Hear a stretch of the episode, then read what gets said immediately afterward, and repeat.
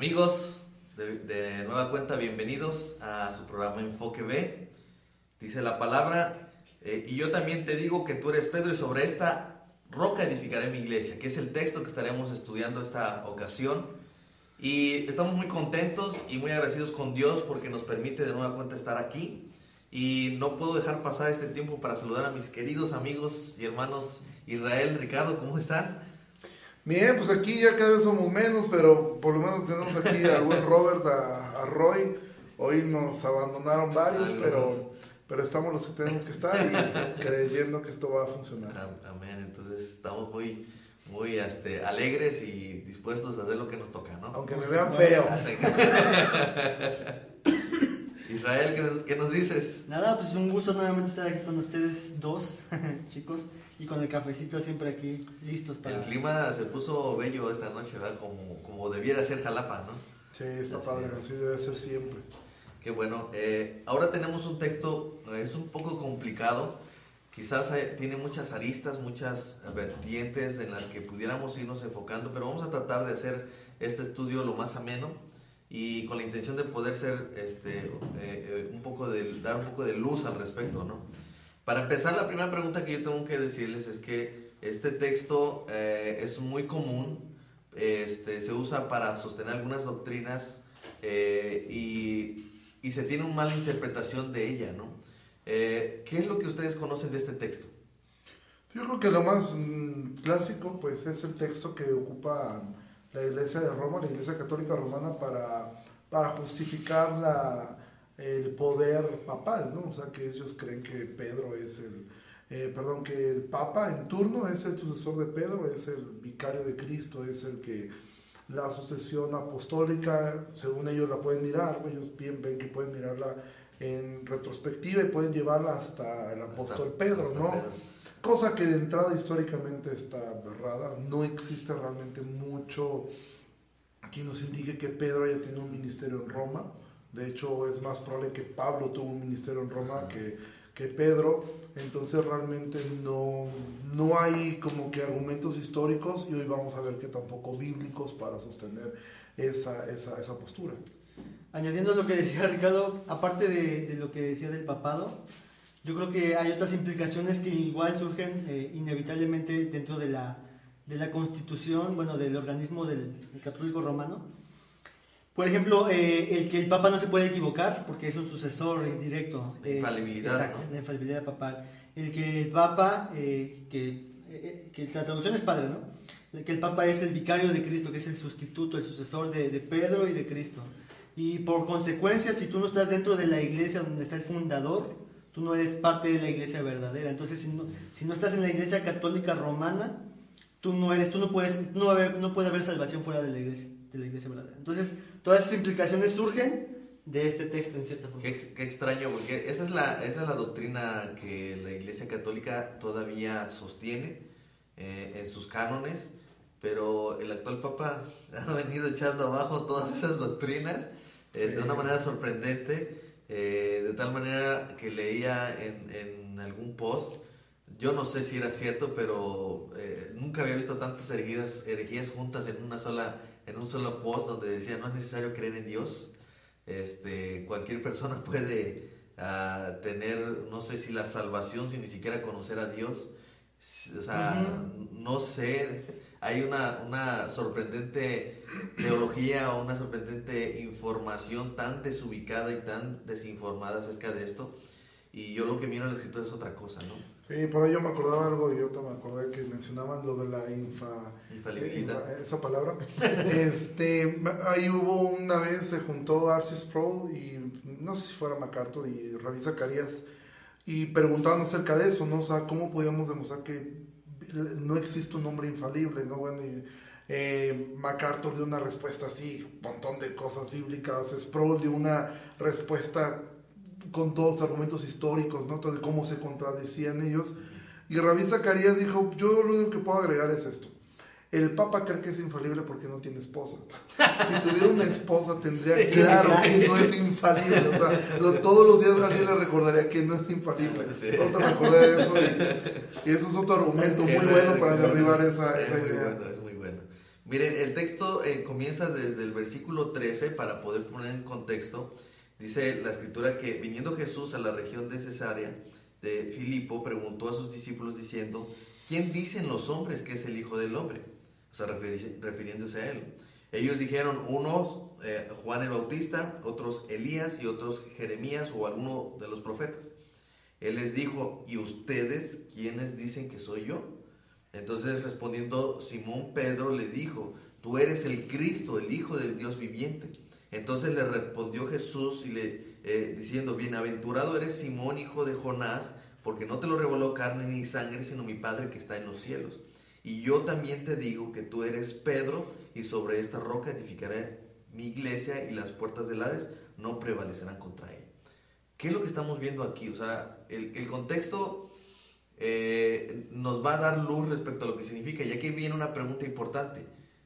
¿A qué se refiere con la roca? Eh, ¿A quién o qué se refiere Jesús cuando dice la roca? Ok, antes de pasar a ese punto, yo, yo les animaría a todos los que nos escuchan que de verdad estudien este pasaje porque es, es una mini cápsula de un montón de doctrinas. Se ve cristología, escatología, la salvación, la deidad de Cristo, lo que es el hombre propuesto de la iglesia, un montón de cosas que en este mismo pasaje podemos notar. A la pregunta que, que, que, que, tú me acabas de decir de cuando Jesús dice sobre esta roca edificaré mi iglesia, si solamente miramos el contexto y como hemos dicho en cuanto a la hermenéutica, vemos las las raíces gramaticales de lo que significa cada palabra y por qué fue colocada cada palabra, si nos vamos a, al original, al griego, tendríamos que definir eh, que, que, en el versículo 18 que estamos viendo, la palabra Pedro es, viene de la palabra Petros. Entonces en el griego diría, y tú eres Petros. Y después la palabra roca es Petra, y sobre esta Petra edificaré mi iglesia. Hay que definir primeramente estas partes. Hay quienes piensan que, que, que, cuando se refiere a la roca se está refiriendo a Pedro. Sí, y eso no, precisamente por lo que está diciendo Israel, ¿no? Eh, la palabra Petros que ocupa para Pedro eh, hace referencia a una roca más pequeña, Petra, está hablando de una roca mayor. Ahora, yo creo que como hemos visto aquí, aparte de la exégesis y de la hermenéutica, es mirar lo que acaba de decir anteriormente. O sea, ¿quiénes dicen ustedes que soy? Viene la declaración de Pedro, y lo hablábamos hace un momento, Realmente lo que Jesús está diciendo es sobre esa declaración de que yo soy el Mesías, edificaré mi iglesia, es decir, sobre mí mismo. Ahora Jesús está diciendo, yo soy esa roca y, eso después lo vemos con Pablo cuando habla de que Cristo es la piedra angular. Y de hecho la Biblia nunca menciona a Pedro como, la, como una roca, sino siempre se menciona a, a Jesús como la roca, el fundamento de nuestra fe. Entonces realmente lo que Jesús estaba diciendo es sobre esta roca, sobre esa declaración que acá has dicho, tú eres Pedro, eres una piedra. De hecho, mismo Pedro en su, en su carta lo va a decir que somos piedras vivas. Entonces digo, tú eres una piedra, pero sobre esta roca, él, la declaración que hizo Pedro, pero refiriéndose a, Cristo mismo, edificaré mi iglesia. Digo, de verdad pensar que la iglesia está fundamentada sobre, sobre un hombre como Pedro y sobre cualquiera pero especialmente sobre Pedro, un hombre voluble, un hombre que, pues de verdad sería que la iglesia estuviera totalmente endeble. No podía fundamentarse la iglesia sobre un hombre, sino sobre Cristo mismo. Primera de Pedro 2.5 dice, y ustedes también como piedras vivas sean edificados como casa espiritual y sacerdocio santo para ofrecer sacrificios espirituales aceptables a Dios por medio de Jesucristo. Es decir, Pedro está diciéndose que son parte de un edificio. Hace ese momento decía una, un, somos como ladrillos, ¿no? Y un ladrillo, un solo ladrillo no es la pared, decías, ¿no? Sí, o sea, eh, eh, quitando ese argumento, ¿no? Que hay personas que dicen, es que yo soy la iglesia, no, tú no eres la iglesia, tú eres parte de la iglesia. Sí, o sea, todos somos parte de la iglesia. Una pared está formada por ladrillos, pero los ladrillos de forma individual no son una pared. Si yo pongo un, ah, tengo una pared, quito un ladrillo, ese ladrillo deja de ser pared y ahora es un ladrillo. Entonces, lo mismo ocurre con nosotros, cuando, cuando somos parte de una comunidad, somos parte de, una, de un cuerpo, somos iglesia y todos formamos parte de la iglesia, pero si yo me separo, yo no soy, o sea, soy una piedra más, ¿no? Y, no es el plan de Dios. Entonces nos queda claro que Pedro no, no, es a quien se refería, aunque parece ser un juego de palabras que nos hace creer que Pedro es el que está hablando, y una serie de exégesis más bien para poder sostener ciertas doctrinas o, o ideas dicen que es Pedro, ¿no? Pero definitivamente no es Pedro de quien habla porque mencionan que en el contexto eh, lo que acaba de suceder es que Jesús está preguntando qué está pensando la gente acerca de él. Así es. Y después le dice a sus discípulos, eh, eh, mi pregunta es, ¿por qué está haciendo esa, esa separación? ¿Por qué para, él, para Jesús es importante saber a diferenciar entre lo que la gente allá afuera está diciendo de él y lo que ellos como discípulos están diciendo de, piensan o dicen de él mismo? Es la misma pregunta de, de que si alguien me le dijera a una persona desconocida, oye, ¿tú qué piensas de, de, la esposa de Israel? Ellos pueden darse una opinión, pero no es a través de las personas que tienen una relación más estrecha y de manera con, contacta con ella. En este caso yo podría decir cómo es mi esposa. Obviamente voy en un crecimiento de conocimiento. Pero, pero que Jesús quería dejar bien claro qué es lo que la gente decía, que solamente conocía una parte de él para después pasar con sus discípulos a qué es lo que ellos decían respecto a, él. Eh, eh, de cierta forma, Jesús quería mostrar esa diferencia en lo que decía a continuación. Decía, Pedro, tú lo que me acabas de decir no es un asunto que, que notes allá afuera. Lo que tú acabas de decir, la gente allá afuera no lo dice. Y si tú lo dices, no lo dices porque, porque tú hayas sido más inteligente que ellos, ¿no? Sino porque mi Padre que está en los cielos te lo ha revelado. Eh, en ese sentido, Jesús estaba tratando de, de que la iglesia se iba a edificar sobre él mismo, sobre la persona de Cristo, de lo que él significaba. Porque algo que me llama la atención es que Pedro hace una declaración muy, muy, este, muy clara. Quizás para los que nos están escuchando no entiendan a qué se refiere Pedro. Eh, y pudieran pasar por alto esta frase o esta declaración de Pedro. Pero ¿qué significa la frase que acaba de decir Pedro diciéndole, tú eres el Cristo, el Hijo del Dios viviente?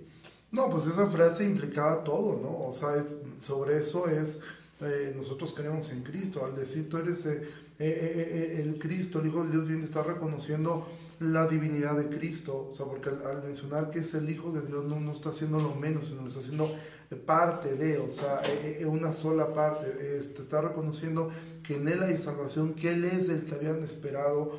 Entonces Él está reconociendo, y por eso que Jesús dice, sobre esa declaración, sobre esa roca, o sea, Él mismo, edifico mi, mi, mi, mi iglesia. Eh, porque realmente es, yo lo personal, y lo comenté hace rato, sí veo que hay algo que Dios sí le profetizó a Pedro, que creo es lo que se ha confundido. Porque cuando también eh, en otra parte Dios, Jesús mismo le dice que a Pedro le iban a ser dadas las llaves, ¿sí? Eh, y esto mucha gente le interpreta que Pedro es el portero del cielo, y cuando te mueras hasta Pedro. Ahí va a estar recibiéndote, ¿no? Ah, como portero de antro, este, en la cadena de quién entra y quién no. Pero realmente lo que Jesús está diciendo fue algo que se cumplió. O sea, de alguna manera simbólica, Pedro fue el que traía las llaves. Tú ves que el primer mensaje en Hechos capítulo 2 lo da Pedro. Se abre la puerta a la iglesia judía y después más adelante con Cornelio, él vuelve a hacer uso de esas llaves, no, no es que las tuviera, eh, y se abre la puerta. Esas llaves representan el Evangelio, el ese mensaje que él estaba diciendo. Que él iba a ser el primero en hacerlo, y él fue el primero en predicarlo a los gentiles y fue el primero en predicarlo a los judíos. Lo que predicaba era lo mismo que él estaba declarando aquí. Exactamente. o sea, que Jesús era el Mesías, o sea, ese fue el mensaje de ellos. Sí, en realidad la predicación de, Pedro y todos los demás apóstoles era de una persona. Era mostrar la revelación de Dios máxima que es Cristo Jesús, lo dice Hebreos capítulo 1, que en los tiempos pasados Dios había hablado por profetas, sueños y todo eso. De muchas maneras. De muchas maneras. y que ahora en estos tiempos ha hablado sobre el Hijo. O sea que la revelación de Dios tiene su cumplimiento más amplio y con mayor luz en la persona de Cristo. Por eso es que cuando Pedro dijo esta declaración, él ni siquiera yo creo supo lo que dijo. Porque más después vemos que Pedro niega a Jesucristo, le dice no vayas a la cruz. Más después vemos que traiciona a Jesucristo también de manera mm, eh, criminal. Y aún él mismo ya no creía que tenía un ministerio. Exactamente. y después que hasta corregía a Jesús. Incluso ¿no? el tipo ya dijo, no, ya estoy como Saiyajin y ahora ya ando bien y pues no, o sea, realmente... Ricardo, ¿qué es un Saiyajin? ¿Qué es un Saiyajin para, para todos los que en Estados Unidos están viendo, ¿no? Si les dijera, bueno, ya mejor... Es lo malo búsquenlo, búsquenlo ahí. Es lo malo de que llegaron tarde, estaban viendo un programa de televisión. Pero no era ese. bueno, en el próximo programa hablaremos de los, los Saiyajin. entonces, entonces el, el, el, mensaje que aquí está eh, eh, eh, diciendo Pedro y de lo, que, de lo que Jesús está diciendo, sobre esto voy a edificar mi iglesia, está hablando de él mismo y del concepto correcto de quién es. Este, de aceptar, bueno, de en la Biblia se ve como las, las metáforas de, Dios resplandece en nuestros corazones como en el Génesis. Antes no había luz, eso, eso en, cierta forma es revelación, y se quita los vendas y podemos ver ahora con claridad lo que antes no veíamos, que es en este caso una persona, a Cristo Jesús. Y es por eso que eh, Jesús le dice a Pedro, esto tú no lo sabías de ti mismo, sino entiende que fue una revelación de Dios. Y esa revelación de Dios soy yo, y, ese es el mensaje del cristiano, presentamos una persona. ¿Es, ¿Es así como realmente va a suceder?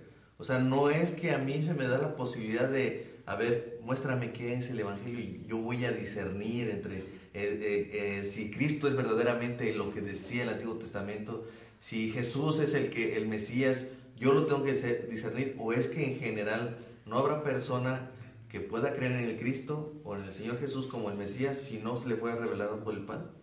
Totalmente. Para un texto, ustedes corríjanme, un texto en Corintios me parece que dice que las cosas espirituales no pueden ser entendidas por las personas nacidas de carne y sangre.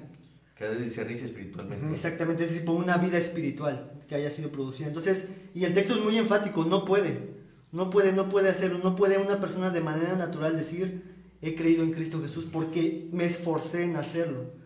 Tiene que haber una misericordia de parte de Dios y una gracia de parte de Dios en que despierta a las personas a su condición y estas personas entonces de forma natural ahora con esa vida pueden ver quién es Cristo Jesús, ver su pecaminosidad y correr a Él.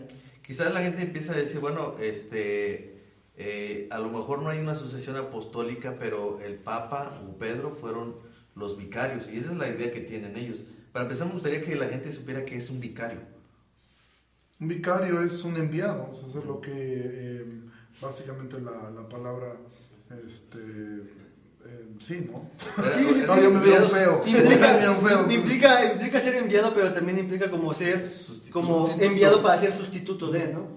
Porque no hay, no hay nadie más que pueda eh, tomar ese rol más que Cristo, por lo que dice la palabra. Cuando, cuando Jesús se fue, de hecho, porque se fue y ahorita está sentado a la diestra del Padre, él dice, les conviene que yo me vaya para que venga un consolador. Y era de su misma categoría, de su misma clase, de su misma poder y divinidad que sería el Espíritu Santo. Entonces, el Padre envía como vicario a Jesucristo, el Padre envía como vicario el Espíritu Santo y Jesús envía como vicario el Espíritu Santo. Hoy lo que disfrutamos en la tierra hoy es al Espíritu Santo, es, es, es la tercera persona de la divinidad. Sí.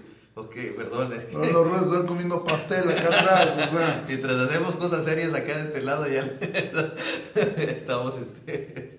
Pero bueno, eh, que, me gustaría que la gente quedara clara que no puede ser, aunque este texto pudiera estar hablando de un, sucesor o de un vicario, lo que estamos eh, viendo es que tampoco por, la, por lo que la Biblia nos enseña es que no, no, es posible que Pedro pueda ser vicario y que no haya otra persona, ni aún el papa más buena onda del mundo puede ser un sustituto o alguien que, que, sea intermediario entre, entre Dios y los hombres. Porque la Biblia dice este, que no hay otro nombre bajo los cielos de los hombres en el que podamos ser salvos y no hay otra no hay no hay otro mediador, entre los entre Dios y los hombres más que Cristo así es. Y ese es el punto eh, peligroso. O sea cuando la Iglesia Católica Romana pone la figura del Papa eh, realmente eh, la figura del Papa al creer eso o sea creer que son un sustituto un enviado directamente de Dios ellos están usurpando el lugar de Dios de hecho, en la teología católica romana, el Papa tiene eh, la parte de ser infalible eh, no solo en su vida, sino en sus palabras. Es decir, eh, las palabras de, del Papa deben ser tomadas con el mismo valor de lo que tiene la palabra de Dios, porque un Papa, no recuerdo qué Papa fue, y él escribió en una encíclica, cuando el Papa habla es voz de Dios.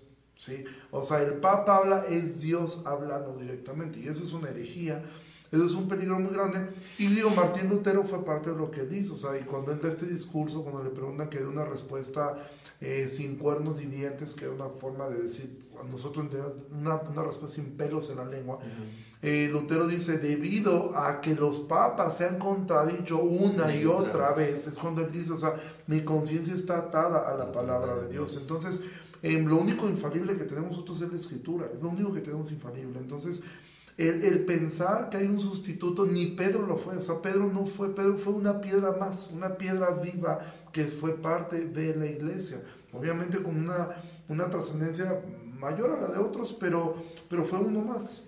No solamente el pensar que, que un hombre pueda ser un sucesor de Cristo es herético, sino que aparte es di- de- diabólico, Así es. porque en realidad estás poniendo a cualquier hombre como tu refugio para poderte acercar a Dios, y eso es La Biblia dice, maldito el hombre. El hombre que y quiere- el hombre. Exactamente, el ¿por qué? Porque el hombre, nadie, ni, ni el pastor, ni apóstoles, ni, ni los que se llaman apóstoles o profetas, nadie puede salvarnos y perdonar nuestras vidas de nuestros pecados, solamente uno, Dios, y en la persona de Cristo. Entonces, no solamente es herético, sino es diabólico pensar que, que, que, que, que fu- que fuera de Cristo puede haber una persona que pueda ser como su sustituto.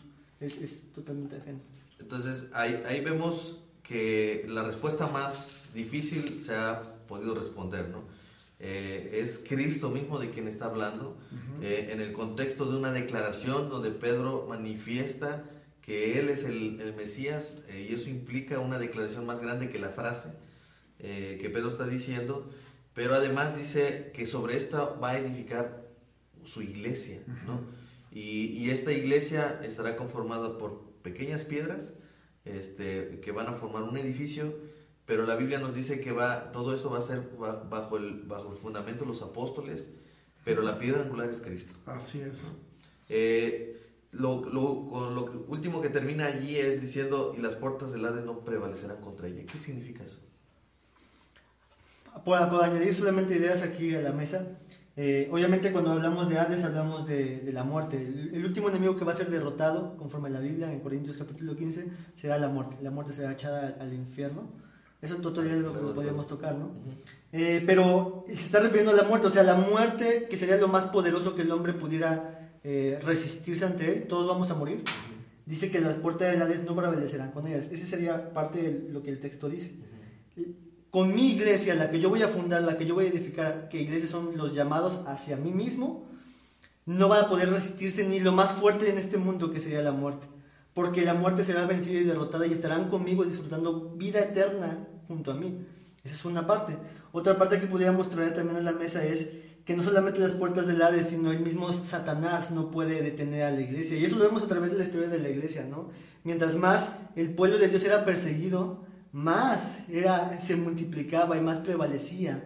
Lo vemos en, en China, creo que es donde están perseguidos los, los- los- los cristianos. En Corea del Norte. En Corea, o vemos en muchos lados donde esto se está cumpliendo. Es imparable la iglesia porque su fundador es imparable. No sé qué, qué más puede ser. Sí, obviamente se está refiriendo a eso, ¿no? O sea, y de ahí todavía va más. O sea, contra lo que no puede eh, la muerte es contra el que venció la muerte, contra Cristo. Entonces realmente eh, las puertas del Hades no pueden prevalecer contra la iglesia porque su fundador es Cristo y su fundador venció a la, a la, a la muerte, ¿no? Entonces, eh, creo que nos queda claro que no hay ningún hombre, ni el Papa, ni ningún hombre puede tomar el lugar de un sustituto fuera de Cristo, ¿no? Porque la Biblia dice que no hay otro mediador entre Dios y los hombres. sino ¿En qué, ¿En qué vino a sustituir Cristo? Por, eh, por lo cual a nadie más puede hacerlo. Pues su vida perfecta. Él vino a sustituir, dice que el que no conoció pecado lo hizo pecado para hacernos a nosotros justicia de Dios. Entonces, el único que no conoció pecado, el único ser humano que nunca conoció pecado, que no nació eh, eh, con una naturaleza pecaminosa fue Cristo. Entonces, Él es nuestro sustituto. Pero a lo mejor los de la, la Iglesia Católica Romana digan, no, también nuestros papas no han pecado. No, pues nomás que miren tantito, ¿no? Como le pegó en la mano a la pobre china que saludar y, y, o sea, Eso no es pecado, van a decir. ya se le van las feministas a rayarle las puertas de San Pedro ahí. ok. Entonces, eh, creo que en general se ha tratado de dar una respuesta. Obviamente hay muchos temas que tratar respecto a esto. Sin embargo, lo que queremos ahora mismo que la gente tenga muy claro es que Pedro no es a quien se refería en, esta, en este sentido. Así es. Eh, es a Cristo mismo, ¿no? El único mediador entre Dios y los hombres, el único que puede venir a sustituirnos. Eh, nosotros merecíamos la muerte en la cruz, nosotros merecíamos el castigo eterno, pero Cristo viene a hacer una obra de la cual Dios tiene el control porque dice todo lo que nosotros podamos declarar como que es lo que veíamos la semana pasada, ¿no? Eh, esa Si declaración, si confesares con tu boca que Jesús es el Señor, lo mismo que, Ujú. pero en otras palabras, ¿no? Lo que Pedro estaba haciendo era confesar con su boca que, que Jesús era el Señor. Quizás en ese momento no tenía plenamente claro qué, qué- a qué se refería, pero más adelante en, la- en el libro de Hechos vemos que él ya entendía qué estaba pasando y, y qué significaba esa declaración que había hecho eh, tiempo atrás, ¿no? Eh, en ese sentido, ah, Cristo está edificando su iglesia porque Cristo tiene el control y no está a expensas de que el hombre entienda o no entienda, sino que el Padre que está en los cielos les revele y, lo, y Él les hará conocer a quien quiere que se les dé conocer, como dice Romanos, tendré misericordia de quien quiera tener misericordia. Amén. ¿no? Entonces, eh, es Cristo de quien está hablando, es Cristo en la piedra angular, es Cristo sobre la cual se edificará la iglesia, ha sido edificada desde que los apóstoles empezaron a predicar el Evangelio, este mensaje eh, de salvación a judíos y gentiles, y de esta manera es que ha crecido la iglesia a las magnitudes que hoy conocemos. ¿no? Entonces, eh, ahora entendemos esto y podemos ahora meditar respecto sobre qué está establecida nuestra fe, ¿no? Sobre qué está este, sostenida la iglesia, sobre el que venció la muerte. ¿no? Entonces, eh, ¿algo más que quieran? Yo quisiera solamente como, eh, como sacar de esto mismo, porque podríamos hablar solamente en el contexto de la Iglesia Católica Romana, que obviamente tiene sus implicaciones. Pero en la Iglesia llamada evangélica no tenemos papas, pero tenemos apóstoles, tenemos profetas, y que muchas veces la gente dice, es que ore por mí, ore usted por mí, porque Dios sí le escucha a usted. Y en esa forma nosotros estamos negando que Cristo es nuestro refugio, que Cristo es el todo, es el fundador de la iglesia, el que la sostiene, el que la dirige, el que está con nosotros todo todos los días. Creo que eso es como una referencia de lo que Jesús les estaba diciendo, ¿no? ¿Quién dice el mundo allá afuera que yo soy? Y ellos dicen, tiene que ser algún profeta, porque necesitamos de un profeta, que- alguien que hable entre, nos- entre, o sea, pero alguien que me pueda decir a mí como Moisés, ¿no? Pero cuando dice Pedro otra cosa, dice, no, a quien debemos acudir es directamente con, el, con Cristo, con el único. Uno de los estandartes levantados en la reforma fue la sola escritura. Nosotros nos regimos por la autoridad de la palabra y una de ellas es solo Cristo también. Entonces, a mis hermanos que nos escuchan, eh, que la Biblia sea tu autoridad máxima, no un sueño, no un apóstol, no una revelación, sino tenemos la palabra de Dios y a Cristo en nosotros. Tenemos la palabra profética más segura, la cual es. hacen bien en estar atentos como eh, antorcha antorcha. encendida en lugar oscuro, ¿no? Excel- excelente. Bueno, hermanos, amigos que nos siguen eh, aquí todavía después de cuántos capítulos ya, cuántos episodios, cuántos, cuántas sagas vamos a ver. este, ahí siguen con nosotros y de verdad les agradecemos mucho. Queremos que nos cuenten, que nos digan qué les han parecido todos estos estudios, estos, eh, eh, estos encuentros que hemos tenido. Y pónganos nos- sus comentarios, eh, díganos qué les parece, si quieren ver algún otro tema, este, que algún versículo que se ha sacado de contexto y pues lo estar- estaremos estudiando aquí. Queremos saber Nada más un, un pequeño este, aviso. Eh, el invitar a todos al 15 de febrero vamos a tener una por parte de la iglesia una cena de matrimonios y bueno queremos regalar un, un este pues un pase para algún matrimonio este, que quiera asistir. Lo único que les pedimos es que como matrimonios puedan subir una foto este, viendo el programa y simplemente ¿De etiquetar pareja a tres personas a- vi- viendo ahí el programa, ustedes sabrán cómo. Y pues bueno, las fotos que tengan más likes o algo así haremos, este, poder ganarse un... eh, con quien sea que lo quiera ver, o sea, puede estar... El- obviamente que sea aquí en Jalapa porque el evento va a ser en Jalapa. Si tiene posibilidad de venir hasta acá, pues a- este, adelante. Es, es el... Entonces na- nada más sácate una foto con tu esposo viendo el programa, Viendo el programa. etiqueta a tres personas y veremos cómo lo hacemos ahí. Y para- menciona a quién de los tres se ve más guapo y con eso. No, pues ya estuvo que no. bueno, este, era muchas carrillo. bueno, les, este, les agradecemos mucho que hayan estado con nosotros y si Dios lo permite, nos estaremos viendo en otra entrega de su programa Enfoque B.